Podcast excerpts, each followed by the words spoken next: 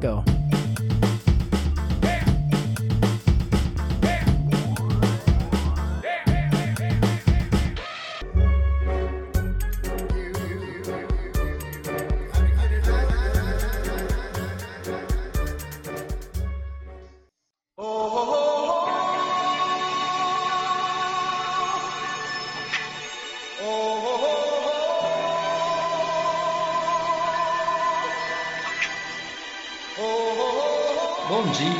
Tarde, boa noite. Esse é o Obsessões, o podcast das sessões. Eu tô aqui com o Fernando, com o Vitor e eu sou o Leandro. Everybody was kung fu fighting. Those kids were fast as lightning. In fact, it was a little bit frightening. Hoje a gente está aqui para falar de um filme que é uma obra-prima das artes marciais. O filme é Operação Dragão, o último filme estrelado pelo Bruce Lee, de 1973. O diretor é Robert Close. A gente encontrou esse filme no HBO Max e já vou chamar aqui, já vou cumprimentar primeiro e já vou chamar para a arena o Fernando para falar um pouquinho desse filme, porque ele escolheu Operação Dragão dentro de tantos outros filmes do Bruce Lee e comentar um pouquinho para a gente começar. E aí, galera, como é que vocês estão? Tudo bem por aí? Ah, cara, olha só, Bruce Lee para mim sempre foi o mestre dos mestres, ah, o guia, o mentor espiritual. Eu sempre é, pirei nos filmes do Bruce Lee, sempre adorei de ver. Desde acho que a primeira vez que eu vi, eu, sabe quando você é moleque ainda e tem a, a visão assim de um filme que você fica numa epifania assim, foi um pouco comigo. assim. Acho que a primeira vez que eu vi, eu devia ser, sei lá, uns 10 anos. E na hora eu curti. Depois eu achei um quadro, fiz minha mãe e meu pai comprar o quadro do Bruce Lee, que é o quadro da Operação Dragão, que ele tá todo riscado assim, né? E desde então eu curto. Eu sempre gostei de artes marciais, sim, gosto de ver luta e tal. E acho que o Bruce Lee, cara, foi muito importante para toda essa história acontecer, assim. Eu acho que ele tem tudo. E a uma forma de homenagear ele é falar um pouco sobre esse filme, trazer para vocês aí que fiquei muito é, receoso de que vocês acham que iriam achar, assim, sabe? Que eles iam achar meio idiota, tal, meio meio fraco, assim, do ponto de vista do cinema mesmo, tal. Mas agora que o Leandro falou o nome do diretor, eu nem lembrava do nome do diretor, nem sabia quem era o diretor, porque o, o Bruce Lee se destaca muito mais, né, no filme. Antes de falar mais coisa, eu queria ouvir o que você achou, Vi.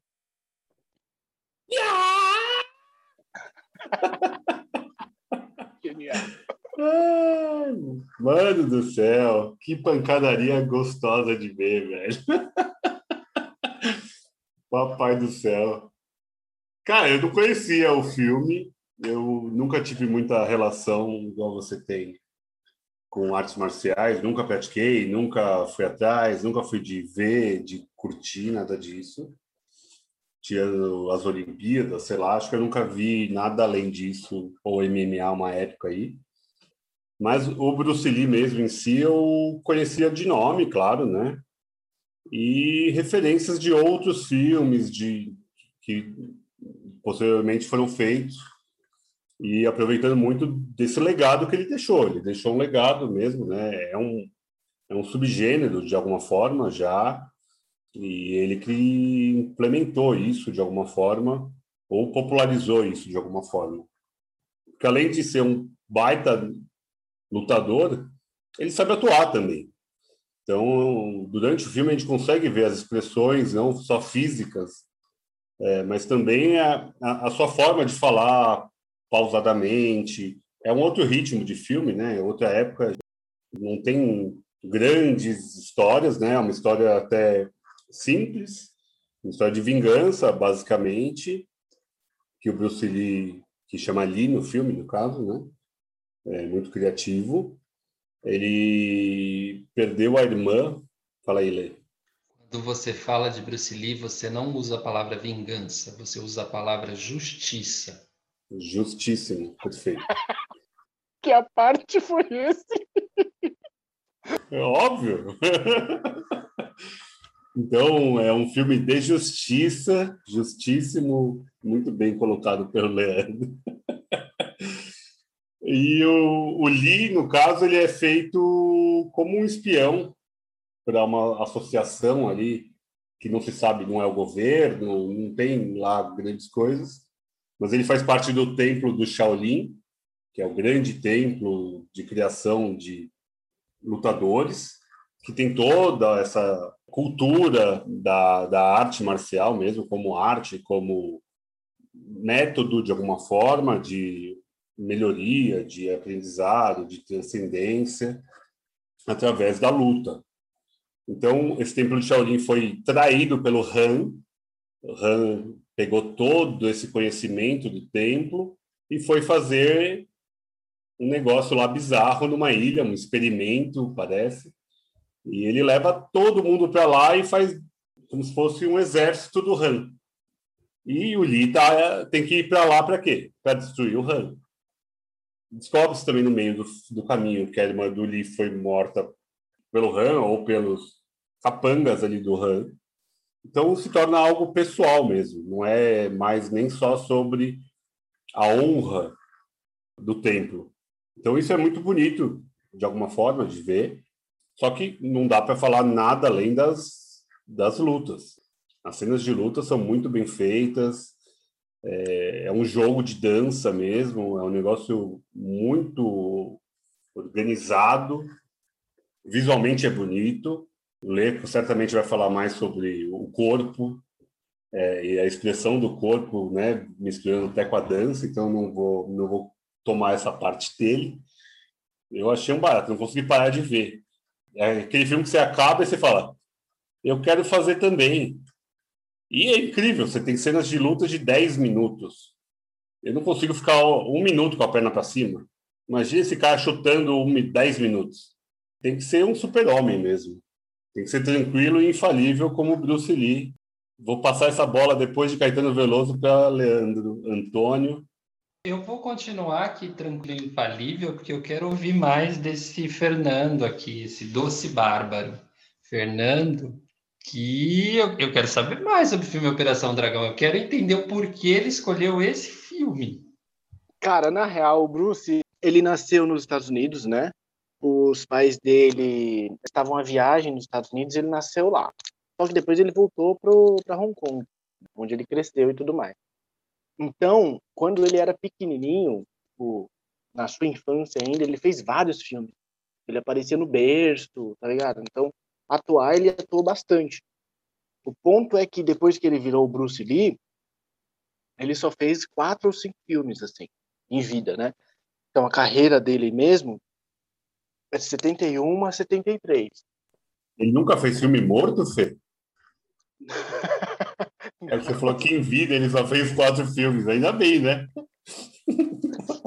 É porque tem o Jogo da Morte, e ele estava gravando o Jogo da Morte, e no meio das gravações ele foi chamado para fazer Operação Dragão, que é um filme de Hollywood, que Hollywood bancou. Você veja, porque eu acho que esse filme é emblemático em muitos aspectos. Eu acho que, em primeiro lugar, por ser o último filme do Bruce Lee, ele fez e morreu um mês antes de ser lançado nos cinemas. Todos os outros filmes que ele havia feito, O Dragão Chinês, A Fúria do Dragão, todos os outros dragões, ele não tinha tido nenhuma participação maior no enredo, no roteiro, mas deram muito sucesso. E ele não tinha o apoio de Hollywood. Ele não estava no cinema norte-americano, ele era um chinês. Ele estreia na TV com o Besouro Verde e o personagem dele, que é o Cato no Besouro Verde, faz muito mais sucesso do que o próprio Besouro Verde.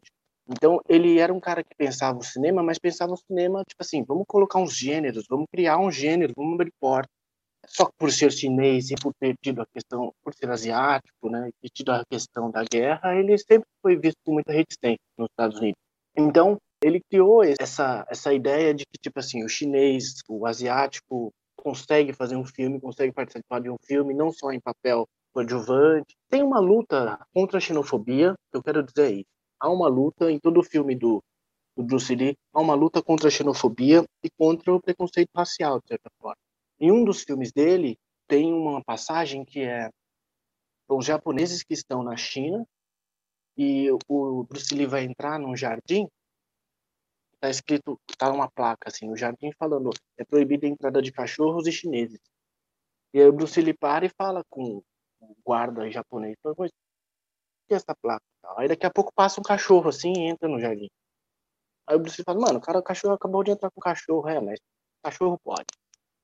Então, uh, por trás da leitura das lutas coreografadas, se vocês quiserem, existe tipo toda uma leitura também que dá para se fazer da importância do Bruce Lee e sem contar o fato que eu acho que se você parar para pensar foi o asiático que mais influenciou a cultura pop do século XX, sem nenhuma dúvida. Você pensa, tudo que veio depois tem o dedo do Bruce Lee, o Bill, Tarantino bebe pra caralho no, no, no Bruce Lee, é, um monte de gente do MMA bebe do Bruce Lee, tem depoimento de um monte de cara importante falando sobre o Bruce Lee. E o mais importante do Bruce Lee não é em si a luta, é a filosofia. Ele não estudou artes marciais, ele estudou artes marciais, mas ele se formou, ele entrou na universidade de filosofia. Ele estudou filosofia e psicologia, e aí foi atrás de todas essas coisas. Então, ele tinha uma filosofia assim de vida que é por trás da luta muito relevante para entender como a gente chegou até aqui. Então acho que ele é uma influência muito forte para muita gente, tá? Por isso que eu acho que ele é foda. É implacável. Ele não era um cara que só lutava, ele atuava também, ele sabia um pouco de artes cênicas. E, mano, você pensa, você acha que o Al Pacino faria uma cena daquela? Possível. Você acha que o Marlon Brando faria? Tem um tipo, ele é um marco na parte do cinema no que diz respeito ao gênero de arte marcial que eu não consigo ver ninguém ultrapassando. Mas eu queria ouvir você ler. O que, você acha disso tudo que eu falei? É bobagem ou você acha que tem alguma valia? Ah, deixa eu falar uma informação adicional também para você, Lê, que eu acho que vai curtir. Isso é muito legal. Com 18 anos, o Bruce Lee ganhou dois campeonatos. Um de Kung Fu e outro de Cha-Cha-Cha. E tem relação clara entre luta e dança. Porque quem dança geralmente luta muito bem. Ah, Fernando, eu não, não posso discordar, porque o, o que você sente pelo Bruce Lee não tá nessa de concordar ou discordar. O que eu entendo é que o, o, o Bruce Lee é um ícone. A figura dele eu acho que até supera a obra dele.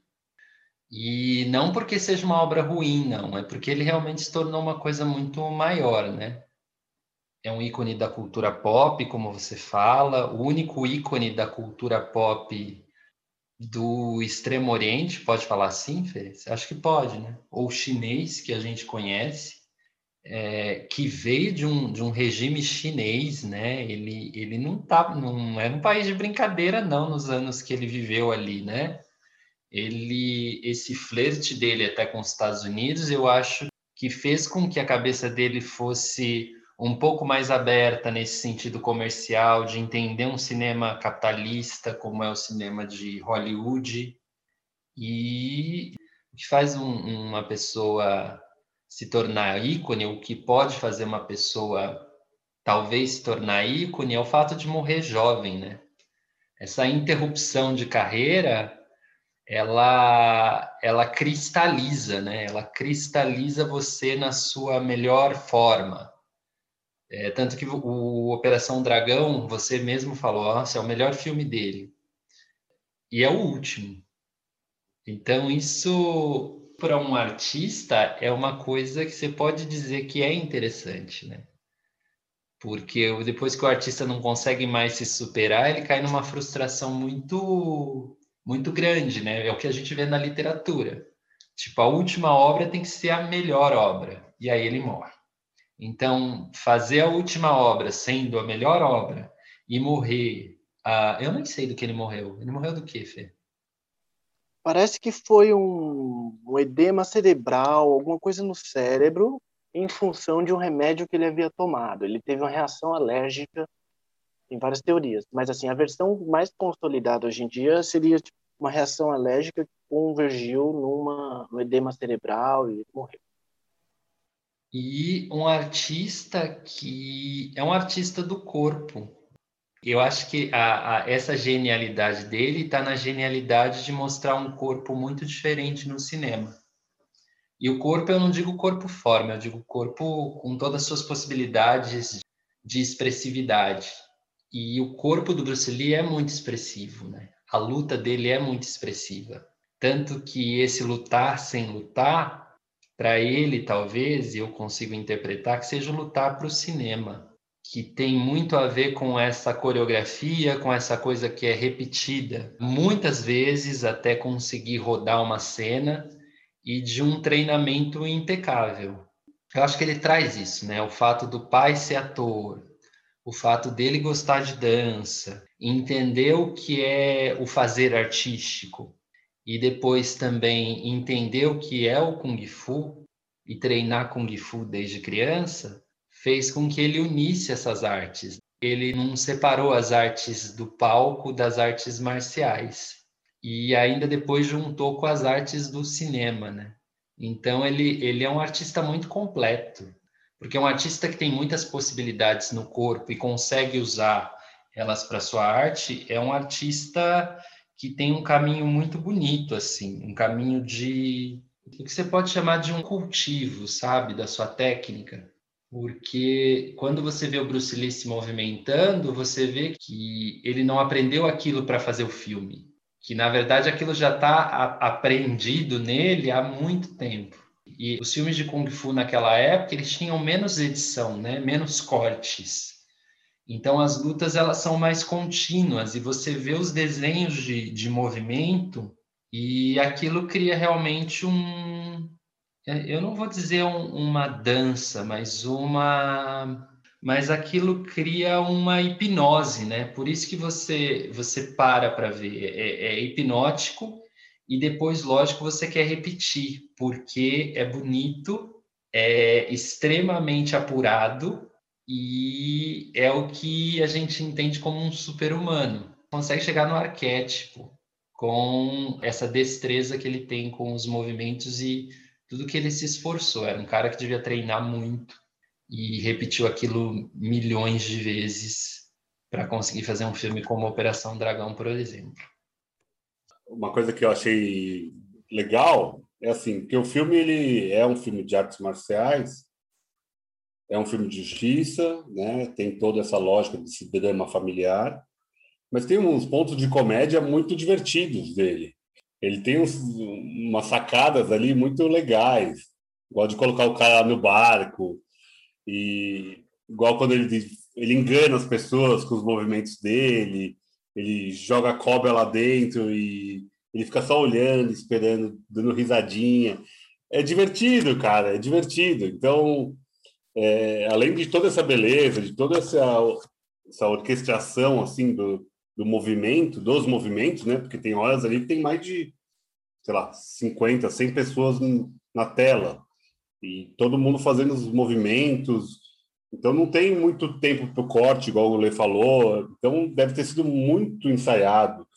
É, é uma coisa mesmo que determina muito como o filme vai sendo fluido, né? Ele vai fácil por conta dessa fluidez da, da, da, das lutas. Os embates, quando são embates de dois, também são muito bem feitos. Mostra força, mostra astúcia, mostra esse jogo cênico também, porque claro que não, não, se batem de verdade, né? Talvez uma ou outra saia errado, né? Não tem jeito, mas a princípio são são mesmo movimentos de dublês praticamente que a gente veria no cinema atual. Mas é, é muito louco como esse tipo de cinema fez também personagens que hoje são adorados que só tiveram chance no cinema por conta de Bruce Lee. Pega um The Rock da vida. The Rock jamais seria alguma coisa se não tivesse Bruce Lee. Quem colocaria um The Rock na TV? É, num, num, cinema? E ele é a maior estrela do cinema atual, hollywoodiano, assim, de grandes massas, que eu digo. Então é muito louco isso, como ele, ele colocou um Sylvester Stallone na tela. Um cara que também atua muito duramente, um cara brutamonte, e é um cara que é um ícone também da cultura pop, de alguma forma. Então, acho que ele, ele abriu além dessa visão do oriental, do chinês, é, igual vocês falaram, desse homem da cultura pop fora do eixo, fora, fora da América, né? E ele, ele conseguiu abrir portas para americanos que se identificaram também, pensando nesses dois que eu acabei citando aí. É, outra, sei lá, o... quem seria Schwarzenegger hoje? Ninguém. Também veio lá da Áustria. Então, assim, ele, ele quebrou muros. Além do visual, dessa toda essa graça que a gente tem falado, eu acho que é realmente é um ícone por conta disso. E a polêmica de ah, morreu cedo, isso ajuda muito, né? É, pensar que no Brasil, Ayrton Senna morreu no auge, morreu dirigindo. Talvez se ele fosse vivo hoje, uma grande parcela da população nem gostasse mais dele, por, sei lá, por alguma coisa que ele falasse, alguma posição política ou qualquer outra coisa. Mas o cara morreu dirigindo um carro. Porra, é óbvio que ele vai virar um, um semideus.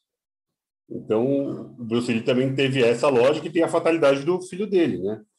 Que também é, foi muito foda. A gente até comentou no, no, nosso episódio de, de teorias da conspiração, né? De alguma forma ali a gente citou esse caso do filho dele. Então, eu acho que vira até místico, né? Vira até místico. É, acho bem louco isso. Fala aí, Fê. Fala mais um pouquinho desse homem maravilhoso de tanquinho. Cara, que, que tanquinho, hein? Tá louco, tem, tem uma diferença básica também do ponto de vista da qualidade da, das lutas, assim. As primeiras, nos primeiros filmes dele, as lutas são claramente, não claramente, né? Não dá para dizer isso do Bruce Lee, mas são ruins.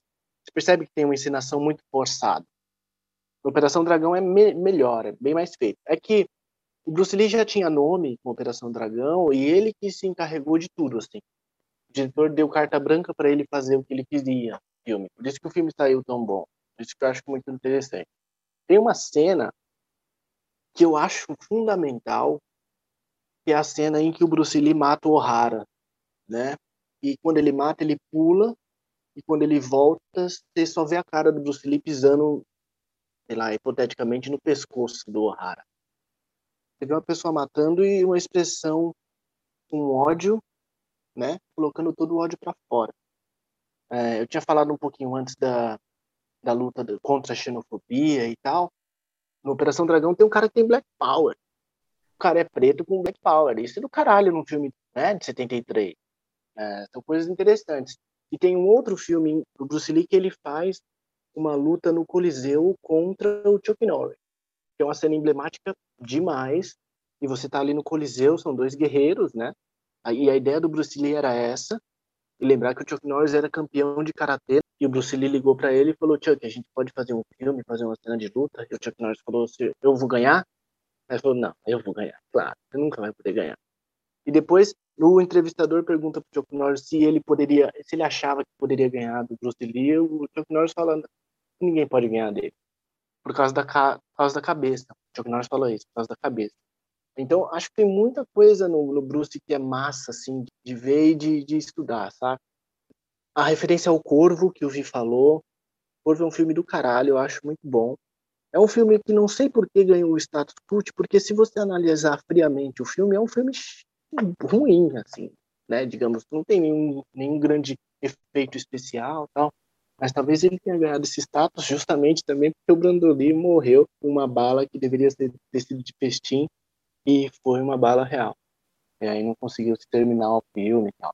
Então acho que ele tem todo um mito por trás do, do Bruce que eu acho que é muito massa.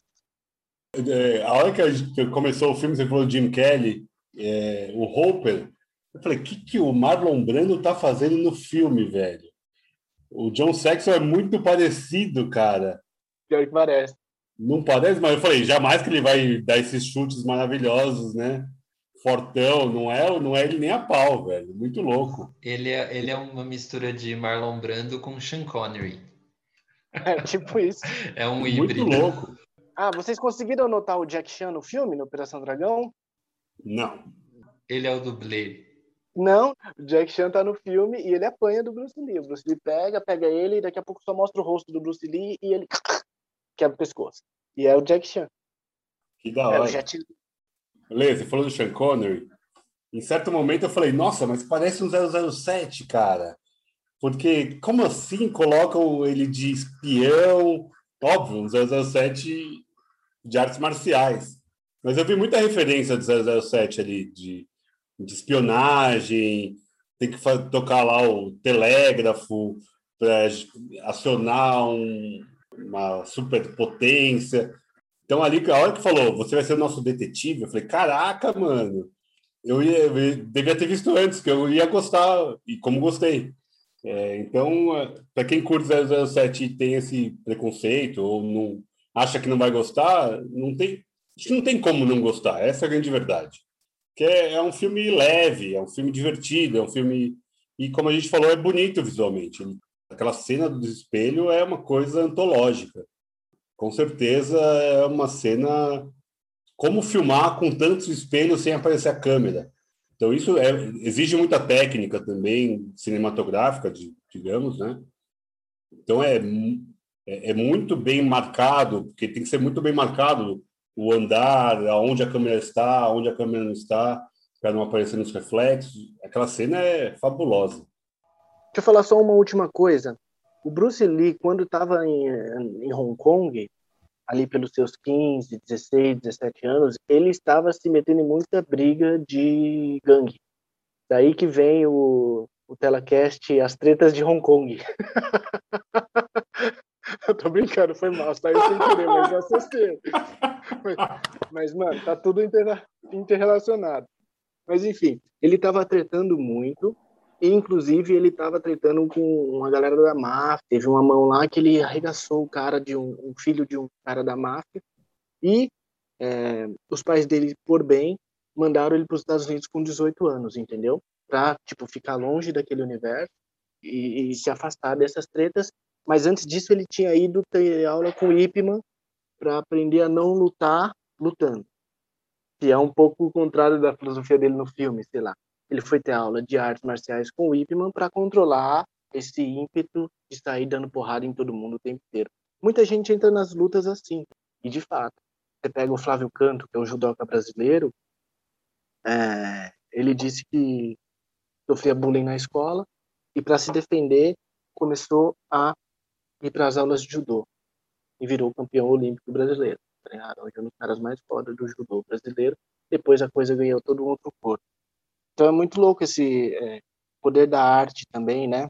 De mudar a vida das pessoas, assim. Eu acho que é muito é importante dizer. Muda totalmente a vida de uma pessoa. Mas enfim, era isso. Bruce Lee também inaugurou uma coisa que é ele inaugura uma revolução na maneira de fazer filme de ação e de ser um ator de filme de ação. Porque depois dos anos 70 é óbvio que o seu treinamento para você ser assim qualquer herói da Marvel vai ter que envolver uma arte marcial. Hoje não é demérito nenhum você fazer um, um Marvel ou um DC Comics sendo o, um herói, um vilão, ou sei lá o que. É, e para isso você precisa de arte marcial aplicada ao cinema, que é isso a grande, a grande sacada do Bruce Lee, de lutar para as câmeras. Né?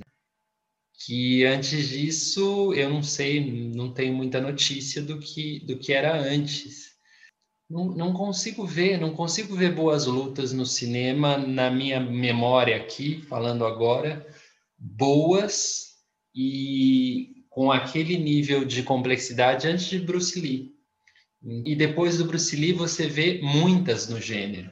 E você vê esse gênero pulando em alguns outros, às vezes, né? Você vê as artes marciais entrando num filme que de repente é de suspense ou que de repente é de terror. Tudo isso por conta daquela fonte ali que jorrou nos anos 70 com esses filmes que o Bruce Lee fez. Muito bom, muito bom. Estamos nos encaminhando para o final. Eu achei aquele momento de a gente fazer indicações maravilhosas de filmes. É, antes disso, eu quero lembrar que Bruce Lee também influenciou a música. É, temos, além do Caetano, que a gente já cantou aqui, é, não cantamos porque a gente não quer que ninguém vá embora antes do tempo, mas citamos. É, tem a música do Carl, Carl, Douglas, né? Kung Fu Fighting, que ela é de 74, um ano depois de Operação Dragão. Então, é, virou um clássico, é uma música que todo mundo conhece. E tem a belíssima do Tonho, do Tonho Matéria, Chaco, Eu Estou em Cima, Estou Embaixo. Então, são duas músicas absolutamente influenciadas por. Bruce Lee. Não podia perder essa piadela, né? Então vamos lá. Como a gente falou, o- Fê citou o Flávio Canto. Estamos na semana de início de Olimpíadas, com um ano de atraso, né? Então, aqui nós vamos escolher filminhos de luta, além do Bruce Lee. O que vocês podem citar sobre filmes de lutinha? Vou deixar o Fernando por último hoje, porque hoje é ele que vai dar aula, né? Tenho certeza disso. A não, ser Não, que o mano, Leandro... você, é humilhado, você é humilhado. O Leandro vai vir com um nome aí. é, Vamos deixar o ler por ah, último, então mesmo? é, a voadora do arroz, o arroz na voadora, alguma coisa assim vai me quebrar. Vocês que sabem. Eu vou começar comigo mesmo, então eu vou ser né, um ditadorzinho barato, porque as minhas opções são pequenas. Vitor. É, puta, eu gosto muito do Grande Dragão Branco. Eu citei o Van Damme. Então tem uma cena ali que eu acho fabulosa dele na piscina ali, cego. Eu acho aquela cena muito, muito, muito boa mesmo. Aquilo lá eu vi 500 vezes na minha infância. Então essa é uma, uma memória que eu tenho absolutamente afetiva.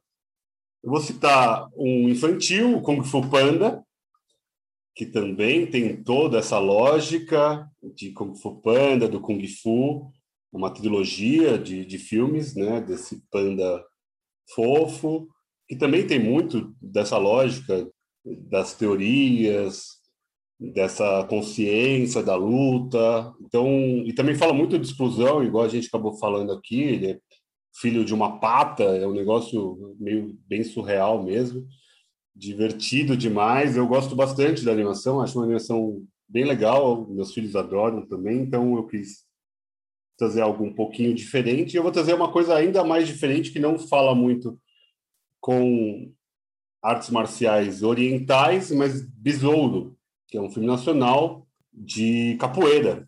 Que também tem caralho. muito essa coisa de, de dança, da capoeira, da expressão corporal. Então, peguei três coisas assim um pouco aleatórias, mas que me remetem um pouco a essas lutinhas muito bem construídas para o cinema. Fernandinho, vai você então. Vitor falo aí, arrasou, Fernando. Vitor arrasou. É, o Vitor mandou super ver, bem, quer ver mano. nós. Nem tinha lembrado do besouro, velho. Tô estudando, né, velho, para chegar perto do Leandro. Não dá, né, velho? Tá louco. Ah, manos, eu não vou colocar uma lista muito fora do normal, não. Filme, alguns filmes são emblemáticos, não tem como ficar fora da lista. Karate Kid 1, por exemplo. Na verdade, a quadrilogia, né? São quatro. Teria O o quarto é de karatê, né? Sei lá. Não, é de kung fu também, né? Que é com o filho É, do, do- Will Smith. do Will Smith, né? Mas Não Karate faz o menor sentido o filme chamar Karate Kid e ser de kung fu, né? É de cagar, né? Cara, é puta reflexão essa, viu? Eu não tinha prestado atenção até hoje, mano, nisso. Porque, tipo, sério, mano, agora que você falou que eu peguei. Falei, mano, não é mesmo? É o Jack Chan que é o Pet Morita, mano. Bizarro. O cara tem que ir de um por causa daquela cena, né, da gaivota, né, que sempre dá vontade de fazer isso. Tô no, no ponto de ônibus, vou pegar o ônibus, faço aquela posição. Sempre quando eu tô mal, eu faço aquela posição, eu fico de boa. Coloca o É. casaco e tira o casaco, é bem isso, né? Tem um outro filme muito bom, cara, que é um pouco fora dessa, dessa parte mais anglo-saxã, por assim dizer, né, da americana e tal, que chama Dangal. Filme indiano que conta a história verídica de uma mulher, a primeira mulher que ganhou, seria a- as Olimpíadas do Commonwealth. A Índia está no Commonwealth, é a comunidade britânica lá de nações, que tem uma, um campeonato de luta olímpica lá. E esse filme Dangal conta a história de um pai que era lutador na Índia e ensina a filha a lutar. E ela ganha, cara. É uma história real. É um filme muito bonito indiano. O Amir Khan tá no filme. Só que é um filme longo, como quase todos os filmes bons da Índia. Tem duas horas e cinquenta. É longo, às vezes cansa. Eu me peguei cansado no filme em algum momento. Mas E vale tem, muito a pena tem ver. dancinha, né, Fê? Pasme. Não tem dancinha. Eu fiquei muito decepcionado com esse ponto também. Podia É, é bom, mas cansa, é realmente. É, me entusiasmei. É porque são 2 horas e 50, é muito longo, né? Um filme de 2 horas e 50. É porque em alguns momentos ele fica um pouco mais lento, tá? Mas vale a pena ver, eu acho que é muito bom filme. Boas atuações e tudo mais. E um terceiro que eu acho foda também é, mano, Fight Club, Clube da Luta. Vamos bater, sair dando porrada. Eu sempre pensei em fazer um Clube da Luta. Que é um bagulho, tipo, uma comunidade de cara tosco que quer se, né, por se livrar dos perrengues da vida e às vezes eu me pego assim, dependendo numa sexta-feira você sai do trabalho, puto, tudo que você quer é chegar, entrar numa roda e dar porrada na cara de alguém que vai te deixar leve. E os caras criaram isso e acho que é um filme do caralho. Tem o Edward Norton o Brad Pitt no mesmo filme, tem trilha sonora do Pixies, tá ligado? Raise My Mind. Então, mano, pra mim é Clube da Luta, Karate Kid e Dangal, minhas três recomendações. E você, Lê? Surpreendente a lista dos dois. Nossa, fiquei impressionado. Vou ver. Ah, até pensei que vocês colocariam algum filme na lista que fizesse alguma sátira do gênero. Tem alguns muito bons nesse sentido. Então, pode ser um tema aí para um próximo podcast, né? Sátira do gênero artes marciais. Uhum. E eu também não vou colocar nenhuma sátira, não. Eu vou colocar três filmes que eu tive que correr atrás essa semana. Fui ver filmes de artes marciais, porque fazia muito tempo que eu não via filmes do gênero. E vi muita coisa que eu não gostei, mas vou indicar assim o que eu achei bem interessante. O primeiro é a 36ª Câmara de Shaolin. Gostei muito, um filme de 78 e que traz muito o treinamento, o treinamento do, Kung Fu Shaolin, né? O monge treina dentro do templo. E tem um cuidado, porque se você observar as lutas entre os monges dentro do templo, elas têm uma limpeza de movimentos, uma uma clareza de movimentos, de precisão e de técnica que as lutas que acontecem no filme fora do templo não têm. Então essa essa perícia mesmo, ela se restringe a poucos. Fica fica bem claro isso na movimentação dos atores no filme. Isso me chamou bastante a atenção. E é um filme divertido. O segundo que eu também vi essa semana é O Grande Mestre.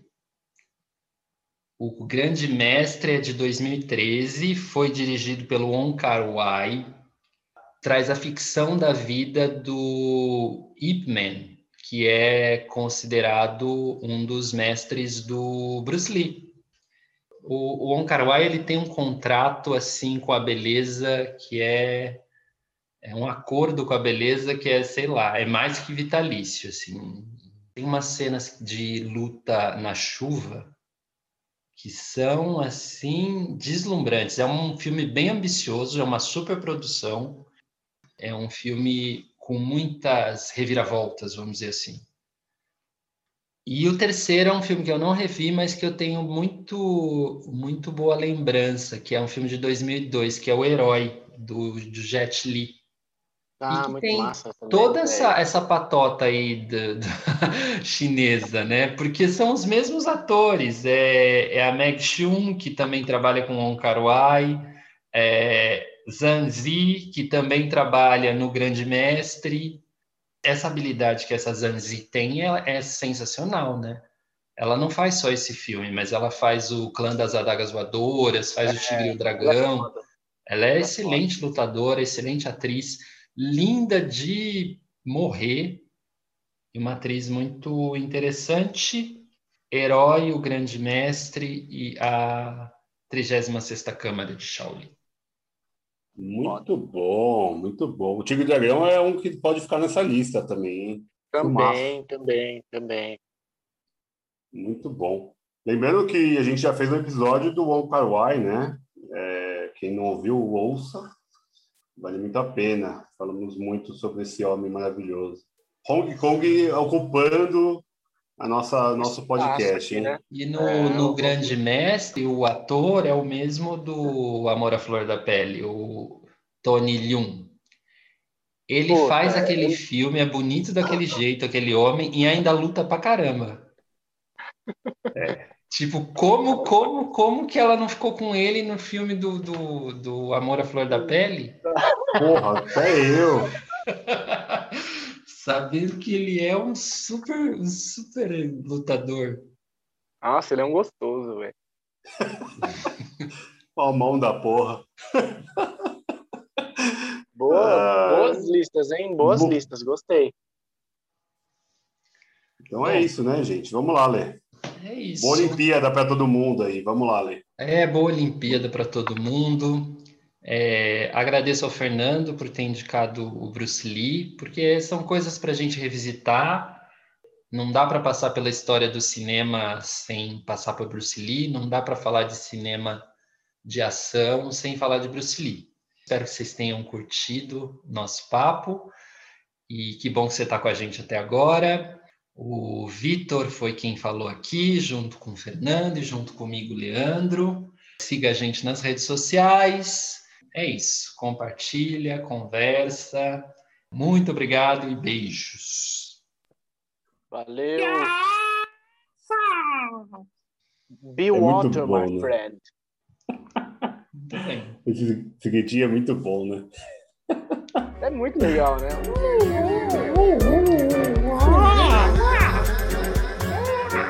Sabe quem ele lembra também? O Michael Jackson fazia isso. Tá chamando alguma coisa, saca? Tem a ver com movimentação precisa, sei lá.